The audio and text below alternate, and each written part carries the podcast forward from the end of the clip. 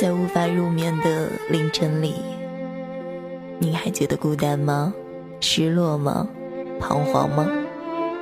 一段故事，一首歌，带你进入有温度的声音。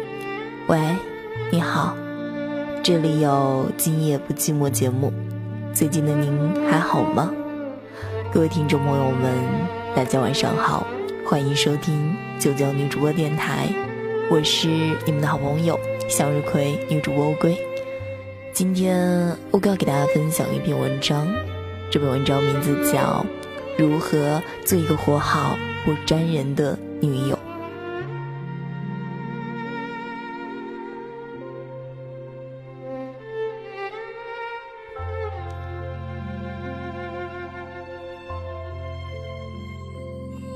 我和长跑了五年的男朋友分手时，发过这样的一个微博：失恋是人类进步的阶梯，有些人成了进步的人类，而有些人成了进步的阶梯。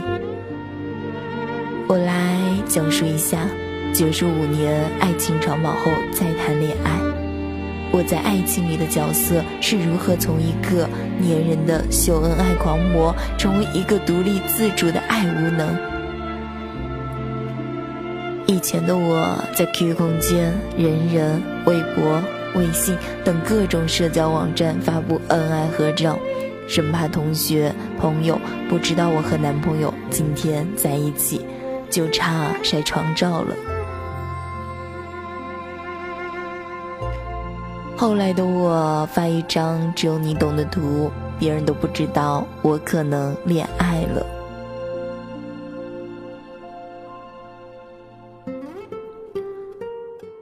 以前的我，什么女同学打电话叫你接机，他为什么会找你？为什么会找你？为什么？给我个解释好吗？后来的我没有关系，哎呀，我不会生气的啦，这有什么呢？去吧。以前的我不行，你穿这个，你什么眼光啊？不好看，听我的，你这种品味，得我改造你，来试试这个。而后来的我，你喜欢哪件买哪件，我觉得都挺好的。以前的我把你 QQ 密码告诉了我，这个微博艾特你的妹子是谁，居然叫你坏蛋。我给你发了三条短信，十条 QQ，你到现在都没有回我，你干嘛去了？而后来的我不主动找我，基本我不会主动再去找你了。以前的我，你帮我拿吧，你带我去看电影吧，你陪我去某某地方旅游吧。而后来的我，不用我自己也可以。我去看电影，你要一起吗？我下个要去找闺蜜去某某地方玩。的确，分手以后我进步了，我学会了自己去看电影。自己去旅行，我结交了很多的朋友，志同道合的和点亮我人生的长者，我开阔了世界，有了更多的朋友，我也愿意享受孤独，似乎我变成了一个成熟的姑娘了。我可以自己搬家，搞定水管，电路跳闸，联系供电公司。我一个人在陌生的城市，似乎我一个人处理得很好。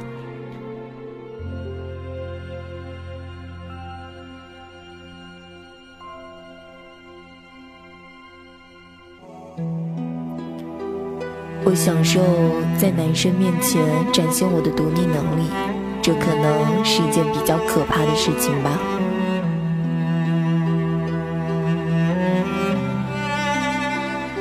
我也没有再撒过娇，黏过谁，更没有依赖着谁。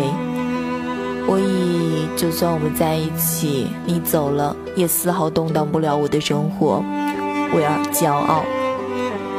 我早。那是因为我不爱呀，给自己留了满满的退路，随时就可以撤了。甚至我主张想尝试开放式的关系，我以为我可以接受没有占有和自私的恋爱。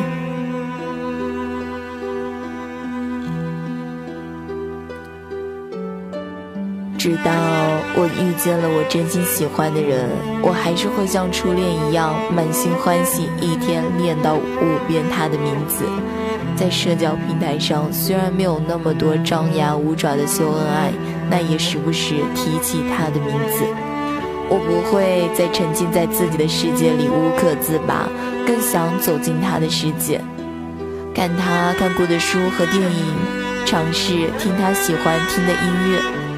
知道他和哪个异性关系很好，不会霸道自私的让他删除好友，但是也会敲着嘴巴，一脸不爽的问一下他是谁，等他温柔的解释。会偷偷的给他买自己很喜欢的男装、香水，不是为了跟他争执生活品味，只是为了在他的生活中更多的留下我的痕迹。会时不时的跟他说，特别喜欢巴塞罗那，结婚的时候我们去那吧。最近出来的电影，我们一起去看吧。哎呀，你帮我一下好不好嘛？对了，我也会一天找他两百遍，问他在干什么，快点回复我。其实青葱岁月里那个不可理喻的我，是用力去爱了，就是因为用力去爱了，所以爱的畸形了。所有的嘴巴里叫嚣着要找一个不粘人的女友、女魔的男人，你是不是年轻的时候遇到过一个像从前我的这样的姑娘呢？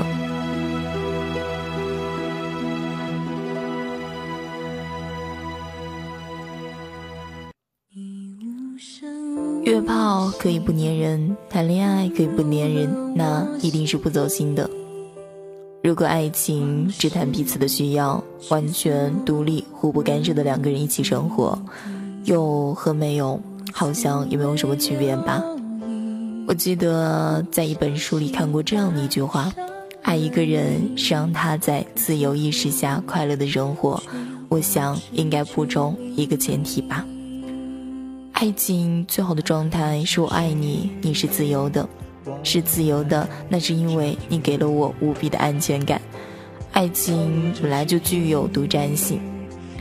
后来，我再也不提开放式的关系了，开放式的婚姻了，因为我知道，无论是我能接受在他之外还有伴侣，还是能接受他在我之外还有伴侣，我都一定、肯定、绝对是不爱他的。我爱你，我会讲道理的黏着你，并且我享受你同样的黏着我。亲爱的听众朋友们，不知道当我给大家分享完这样一篇文章，如何做一个活好不粘人的女友的时候，你们有什么想说呢？依旧可以在下面去评论和留言。如果大家喜欢我们九条女主播电台的话，可以关注一下那个蓝色的字。好了，这样一期节目呢，我要在这跟大家说再见了。下期节目我给大家不见不散，晚安，好梦，拜拜。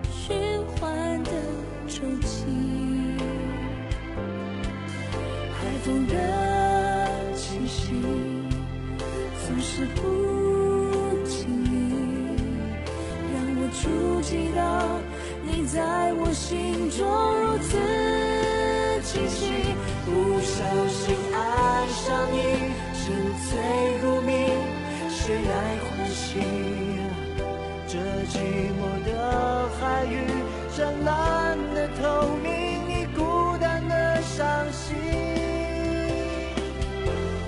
思念的岛屿，找到所有这过往的足迹，爱情却杳无音信。哦一不小心爱上你，沉醉如你，谁来唤醒这寂寞的海域？湛蓝的透明，你孤单的伤心。